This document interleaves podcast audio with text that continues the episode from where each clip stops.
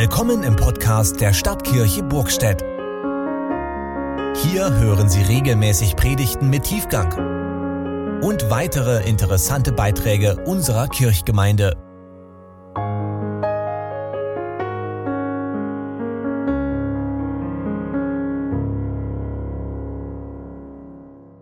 Die Epistellesung und steht geschrieben im Philipperbrief im vierten Kapitel. Auch der Wochenspruch, den ich schon sagte, ist daraus entnommen. Freut euch in dem Herrn alle Wege und abermals sage ich, freut euch. Eure Güte lasst kund sein allen Menschen. Der Herr ist nahe. Sorgt euch um nichts, sondern in allen Dingen lasst eure Bitten in Gebet und Flehen mit Danksagung vor Gott kund werden. Und der Friede Gottes, der höher ist als alle Vernunft, bewahre eure Herzen und Sinne in Christus Jesus. Gott segne uns durch sein Wort und ich will nochmal beten, dass wir jetzt auch das Richtige in unser Herzen bekommen. Lieber himmlischer Vater, wir danken dir, dass du zu uns sprichst und dass du es heute tust durch dieses starke Bibelwort und dass dieser vierte Advent heute für uns tatsächlich und wirklich der Freudenadvent sein möge. In Jesu Namen. Amen. Ja, das ist aus den Schlusssätzen, die der Paulus da in seinem Brief an die Philipper schreibt. Und er hält dort nochmal fest, wie Christen sind. Also wie sie leben und was sie leben und was sie bewahren sollen. Und da werden so ein paar Dinge einfach nochmal angetippt, ohne dass die groß ausgeführt werden. Sie freuen sich. Also Christen freuen sich. Warum? Weil Jesus nahe ist. Sie sind gute Menschen. Und man merkt das auch. Irgendwie ist Jesus ihnen nahe. Und das, was wir von ihm wissen, dass er das Licht ist und der Friedefürst und der Befreier und Erlöser und der gute Hirte und der Tröster und Ratgeber, das ist ihnen nahe. Christen machen sich nicht so viele Sorgen. Sie beten aber und sind dankbar. Und sie haben einen großen Frieden tief in ihrem Herzen. So sind sie, die Christen. Sind sie so, die Christen? Paulus schreibt das ja irgendwie von sich selber, sagte eingangs ne, heute, wollen sich die Christen daran erinnern, gegenseitig, ne, was sie eigentlich sind durch Jesus Christus und ne, was ihrem Namen entspricht, ne, dass sie Christen sind, also die Christusleute. Also Paulus schreibt das von sich selber und er weiß, was er da schreibt. Und er schreibt es an die Gemeinde in Philippi, sage ich noch was dazu. Da weiß er auch, warum er das schreibt und die werden das auch, wenn sie es lesen und hören, wissen, warum sie nur gerade daran erinnert werden, dass sie frohe Menschen sind, dass sie gute Menschen sind, mit Jesus unterwegs dass sie dankbare Menschen sind, dass sie beten sollen, dass Sorgen abfallen dürfen und dass großer Frieden im Herzen Einzug hält. So sind sie die Christen. So seid ihr Christen in Burgstedt, oder? Klar.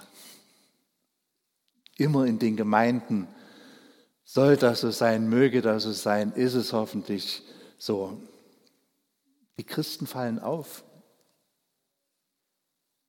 Ja, nicht negativ, ne, sondern im Gegenteil, durch diese Dinge. Ja, sie fallen letztlich auch nicht dadurch auf, dass sie so spezielle Bräuche und Rituale dort pflegen und vielleicht bis auch so Zeit gefallen sind und da irgendwas noch durch die Zeiten tragen, wo vor längst das Rad der Geschichte hinweggerollert ist. Nee, sie fallen auf, weil sie eine Freude durchs Leben trägt. Dadurch fallen sie auf weil da Friede ist, weil da eine Dankbarkeit ein Zuhause gefunden hat, weil da eine Freiheit da ist von Sorge und von Angst, weil Jesus sie durchs Leben trägt. Dadurch fallen Christen auf, wir Christen, hoffentlich in Burgstedt, in Auswalde mitgezogen, wo immer wir sind. So, so sind wir, wir Christen. So sind wir, weil Jesus Christus Einfluss auf unser Leben nimmt. So sind wir, weil da von Krippe und Kreuz und vom leeren Grab Himmelsgaben hineingekommen sind in unser Leben, weil göttliche Kraft ein Menschenleben verändert hat. Deswegen sind Christen so, wie sie sind. Christen sind so, weil Jesus ihnen vergibt und weil er sie befreit und weil er sie erlöst und weil Herzen verändert werden durch Jesus Christus und er einen neuen Geist in unser Geistlein da hineinschenkt. Es mag ja sein, dass wir jetzt so denken, naja, es wäre ja ganz schön, aber irgendwie rafft mich immer mal was anderes dahin. Ne? Und irgendwie ist es halt schwierig, in so Zeiten, die sind, wie sie sind, dass wir da so sind, fröhlich und wohlgemut und geborgen und entspannt. Mag ja sein, dass wir das erstmal so denken. Ich bin doch irgendwie noch lange kein froher und so guter und so dankbarer Mensch und immer mit Frieden im Herzen. Das bin ich doch eigentlich auch nicht. Außerdem, wir wollen ja auf dem Teppich bleiben und wir wollen ja auch nicht unbescheiden werden und irgendwie daherkommen als die Überflieger, die dann die Welt zu belehren haben. Ich finde, es ist relativ natürlich, dass wir so einen Abwehrreflex haben, wenn so eine geballte Ladung von großen und wunderbaren Dingen da uns gespiegelt werden. Ja, so seid ihr, ihr Christen. Ähm, dass wir vielleicht so denken, ja, wir wollen mal bitte den Mund nicht so voll nehmen, ja, ich höre schon die anderen wieder sagen, und der will Christ sein oder die will Christ sein. Ne, solange die so sind, wie sie sind, na, dann bleiben wir bloß vom Halse mit einem christlichen Glauben. Weil die Leute uns ja messen an dem, welche Sprache unser Leben spricht als Christen. Aber bitte, ja, also ne, das mag ja alles edel sein, dass man da so ein bisschen einen Abwehrreflex erstmal hat gegen gar so viel Positives, was da uns da zugeschrieben wird. Aber dass wir das nie übertreiben und sagen, ja, das, das mag ja schön klingen, aber es trifft nicht zu. Also so möge er bitte nicht gehen, der Abwehrreflex. Das weiß doch Paulus alles auch. Ja, dass das Leben so ist, wie es ist und dass er eben auch bloß ein Mensch ist, wenn zwar ein Erlöser und geretteter Mensch. Paulus ist, weiß Gott, nicht dafür bekannt, dass er Dinge schön färbt ne, oder irgend so Wolken, Wolkenkuckucksheim da aufbaut. Ne, weiß Gott nicht. Paulus hat das ja erlebt, Gott sei Dank, wie Jesus Christus sein Leben verändert hat. Deswegen schreibt er so. Und deswegen kann er so positiv davon sprechen. Ja, hat es erlebt, wie Jesus eingezogen ist in sein altes Leben, in eins voller Besserwisserei und voll Sturheit und voll, voller Aggression und voller negativer Gefühle. Und dass dort Jesus Christus eingezogen ist und dieses Leben anders gemacht hat. Er hat ihn da weggeholt. Und er hat tatsächlich Frieden in sein Herz hineingeschenkt bekommen und Güte und Demut und Dankbarkeit und Freude durch Jesus Christus. Paulus weiß, wovon er spricht, wenn er diese Dinge benennt und hervorkehrt. Paulus weiß nur zu gut, was göttliches Eingreifen bedeutet. Ja, wenn der Herr die Hand auf ein Leben legt und vorhat und das beginnt, ein Menschenleben neu zu machen. Er weiß, was göttliches Eingreifen ist. Mitten auf Wegen manchmal, wie bei Paulus, mit denen er sich selber und andere immer zu ins Elend stürzt. Ja, wie Gott handelt und wie ein Geschenk aus großer Liebe Gottes hinfindet in ein konkretes Menschenleben. Paulus weiß das. Paulus weiß, dass Gott in ihm das Wollen und das Vollbringen wirkt. Eine Seite zurückgeblättert in unserer Bibel stehen im selben Philipperbrief genau diese Sätze. Gott wirkt in uns das Wollen und das Vollbringen. Deswegen können wir so reden, nicht weil wir so großartig sind. Gott wirkt das. Ja, und ich werde da zeitlebens auf dem Weg sein in dieser Vorgabe. Ja, ich werde nie komplett am Ziel sein, aber ich jage ihm nach. Auch das schreibt er, noch eine Seite zurückgeblättert im selben Philipperbrief. Ich jage dem nach. Und ich weiß, Jesus hat das angefangen, Jesus hat das angefangen und er wird es auch vollenden. In mir und mit mir und durch mich, hoffentlich, Gott sei Dank, auch zu den Menschen hin. Was Jesus macht mit meinem Leben, weiß Paulus, was Jesus macht mit meinem Leben, ist viel zu wichtig und viel zu wunderbar, als dass ich mich davon abbringen lassen möchte durch eigene Unzulänglichkeiten und eigene Niederlagen und eigene Mangelhaftigkeit. Weiß ich, dass dies gibt. Aber das, was Gott gemacht hat, ist viel zu großartig und viel zu wunderbar, als dass ich mir das klein machen lasse. Gott will, dass durch uns Licht in diese finstere Welt kommt. Gott will das. Er hat ja nicht nur von sich gesagt, dass er das Licht ist in dieser Welt, sondern hat es auch von den Glaubenden gesagt. Ihr seid Licht in dieser Welt. Ihr seid Licht und Salz. Ihr seid Stadt auf dem Berg, die leuchtet und Orientierung gibt und die Positives in diese, diese Welt hineinbringen. Ihr seid das. Weil Jesus das Licht ist und weil er an unserem Herzen wohnt, dadurch können wir leuchten, werden wir leuchten.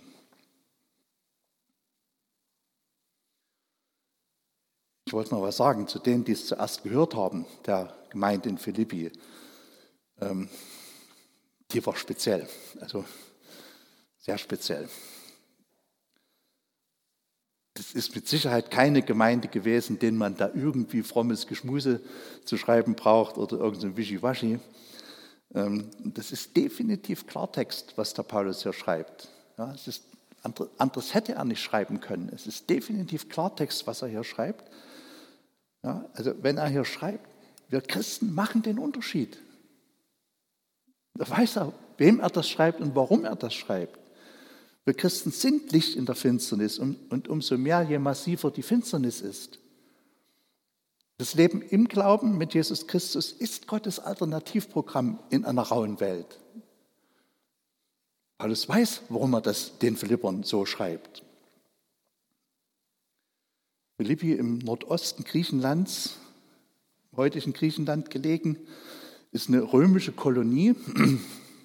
Nachgelesen, römische Kolonie heißt, dass diese Stadt neu angelegt worden ist im Auftrag des römischen Kaisers und zwar schwerpunktmäßig als Alterssitz für abgedankte Soldaten. Die kamen dann nur von der kaiserlichen Armee, nachdem die da ihren Job gemacht haben und nicht mehr konnten und was weiß ich, vielleicht einen Arm verloren haben oder irgendwas. Ne? Aber jedenfalls waren es halt solche alte Strategen. Die kamen dann nur aus allen Winkeln der Welt und hatten dann dort ihr, ihr Auskommen vom Kaiser dann möglich gemacht gekriegt, indem sie da ihr Häusel und ein, bisschen ein Stück Land gekriegt hatten. Das ist kein gewachsenes Miteinander gewesen. Dafür wird es halt jede Menge solche alte Hautdegen und Raubeine gegeben haben. Paulus ist ja hingekommen nach Philippi als ersten Ort in, in Europa, nach diesem berühmten Traum, den er dort in Kleinasien, also auf der heutigen Türkei-Seite, da geträumt hat und wo er diesen, diesen Menschen da aus der Gegend Mazedonien da im Traum gesehen hat, komm herüber und hilf uns, komm herüber und hilf uns. Also die brauchten keine religiöse Horizonterweiterung oder irgendwelche spirituellen Zuckerhäubchen, die es da noch oben drauf geben könnte. Die brauchten Hilfe. Und deswegen ist Paulus dorthin. Gott hat ihn dorthin gerufen und er ist deswegen dorthin, um Hilfe von Gott herzubringen. Niemand und nichts konnte helfen. Da musste Jesus Christus hin. Der Anfang, wer die auch kraftvollen Geschichten da so weiß, in Philippi war eine Handvoll Frauen um die Unternehmerin aus der Modebranche herum, also die Purpurhändlerin Lydia. Außerhalb der Stadt haben die sich getroffen, also bloß eine Handvoll Frauen an so einem kleinen Flüsschen. Kann man hinfahren heute. Das ist zauberhaft. Die alten Ausgrabungen sieht man dort und dann das kleine Flüsschen. Da ist heute eine Taufstelle eingerichtet und eine Kapelle daneben gebaut. Und also sind im Urlaub mal dort gewesen, das ist einfach wunderschön. Gibt es eine Ikone von der Lydia, die fiel dadurch auf, meine Frau hat es gleich gesehen, weil die Lydia rote Ohrringeln trug. Gibt es nie auf irgendwelchen Ikonen, oder? Gibt es da Ikonen, wo zur Bildersprache Ohrringeln dazugehören? Die Lydia hat sie dran gemalt gekriegt, ne? also fiel sehr auf. Ne? Also mit denen ging das los, mit dieser Handvoll Frauen. Das ging eigentlich gar nicht. Ne? In, so einer männerdominierten Welt, was da die Weiber da gemacht haben, das spielte eigentlich keine Rolle. Ja? Dann ging das weiter dort ne, in einer Stadt, wo es offenbar nötig und üblich war, schnell und konsequent durchzugreifen und nicht lange zu fackeln. Ja, da ging das weiter, dass Paulus gleich mal eingesperrt worden ist, weil er was unternommen hatte gegen Aberglauben und Geschäftemacherei damit. Er ist gefoltert worden und als Schwerverbrecher behandelt worden. Und dann gibt es diese wunderbare, unfassbare Wandlung des Gefängnischefs in Philippi, dieser Stadt voller Raubeine. Ich frage mich manchmal, was ist denn das dann für einer gewesen, ne, der da als Gefängnisdirektor das irgendwie bändigen musste. Was ist denn das für einer gewesen? Diese unfassbare Wandlung des Gefängnischefs, als er erlebte, was hat der Paulus bloß für eine innere Freiheit mitten in der tiefsten Gefängniszelle? Was hat er bloß für einen Frieden im Herzen und für eine Gelassenheit, die ihn dort hält und trägt im hintersten Verlies, höher als alle Vernunft? Selbst als er die Gelegenheit hatte, sich aus dem Staub zu machen. Und dieser Gefängnischef begegnet in Paulus, dem begegnet in Paulus Jesus. Und er wird von einem Tag auf den anderen Christ. Das ist nochmal so ein spezieller Typ dort in Philippi, ja, neben der Lydia in, dieser heraus, in diesem herausfordernden Umfeld. Die Christen in Philippi werden das deutlich gewusst haben. Wir machen den Unterschied. Gott arbeitet in uns und durch uns an seinem Alternativprogramm für das Leben hier. Das mögen nicht alle. Da gibt es auch aufs Haupt deswegen. Wir fallen auf. Aber das ist Gottes Plan, dass wir auffallen. Er will das so. Es soll Licht von ihm durchscheinen in eine verdorbene Welt. Und das gehört nicht unter den Scheffel, sondern das gehört auf den Leuchter gestellt. Wir dürfen annehmen, dass die Christen in Philippi das in besonderer Weise zu schätzen gewusst haben, wie Jesus Christus Leben verändert. Und wie Licht wird durch ihn in aller möglichen Dunkelheit. Wie Vergebung geschieht und Befreiung. Wie Frieden ins Herz reinkommt. Wir wissen von der Gemeinde in Philippi aus der Bibel, dass sie wie keine andere Gemeinde die Missionsprojekte des Paulus dann langfristig unterstützt hat, in großer Treue. Von niemandem anderes schreibt der Paulus das, sondern nur von den Philippern.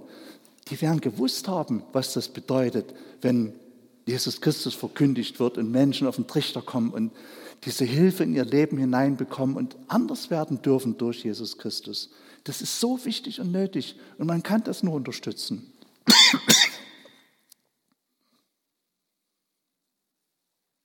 Das ist ja der Dienst und der Auftrag des Paulus, diesen Christus zu verkündigen, das Licht der Welt, Veränderung durch ihn zu verkündigen und des Menschen aufzuschließen. Leg dein Leben in Jesu Hände und du wirst merken, es wird anders. Dienst und Auftrag der Christen, von Paulus damals, Gemeinde in Philippi bis zu uns heute. Was ist das für ein Segen, wenn eine christliche Gemeinde sich dessen bewusst ist? Unser Glaube an den Heiland und Erlöser Jesus Christus macht den Unterschied. Was ist das für ein Segen, wenn eine Gemeinde sich dessen bewusst ist? Wir verkörpern Gottes Alternativprogramm für das Leben. Wir verkörpern Gottes Alternativprogramm für das Leben. Wir verleihen dem Fleisch und Blut Gesicht und Gestalt, unser Gesicht unsere Gestalt. Wir. Wo sich dann widerspiegelt, wie viel Freude in Jesus Christus ist und wie viel Frieden, dass Vergebung geschieht und Versöhnung. Wie viel Sorge er uns abnimmt.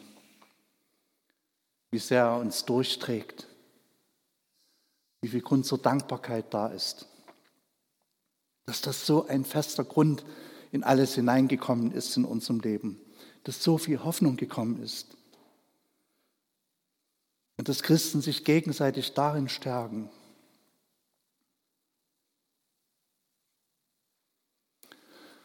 Ich glaube sehr, dass wir Christen in dieser verworrenen Zeit nochmal in besonderer Weise in diese Position gerufen sind. Ja, dass wir Christen das verkörpern und hineinleben in unsere Welt, was der Jesus schenkt. Dass da Licht ist und wie viel Frieden dort da ist und wie viel Fundament unter den Füßen da ist und wie viel Sorge uns abgenommen wird. Friede höher als alle Vernunft. Dass wir geborgen sind in Jesus Christus. Ich glaube sehr, dass das Jesu Ruf und Ermahnung an uns ist und die große Erinnerung heute, seid euch doch bitte dessen bewusst und lebt das und verkörpert das, die Freude am Herrn, die eure Stärke ist. Seid Hoffnungsträger, ihr seid Licht geworden durch Jesus Christus. Und die Welt braucht das, sie braucht es abgrundtief. Nicht als Zierat oben drüber und wer eben besonders heilig ist, der kann das dann mal machen, sondern wir brauchen es, jeder Mensch braucht das als Rettungsgrund seines Lebens. Ich wünsche euch sehr, dass euch das in Burgstadt gut gelingt. Wünsche ich unseren Gemeinden in Auswahl in Wittgensdorf ganz genauso.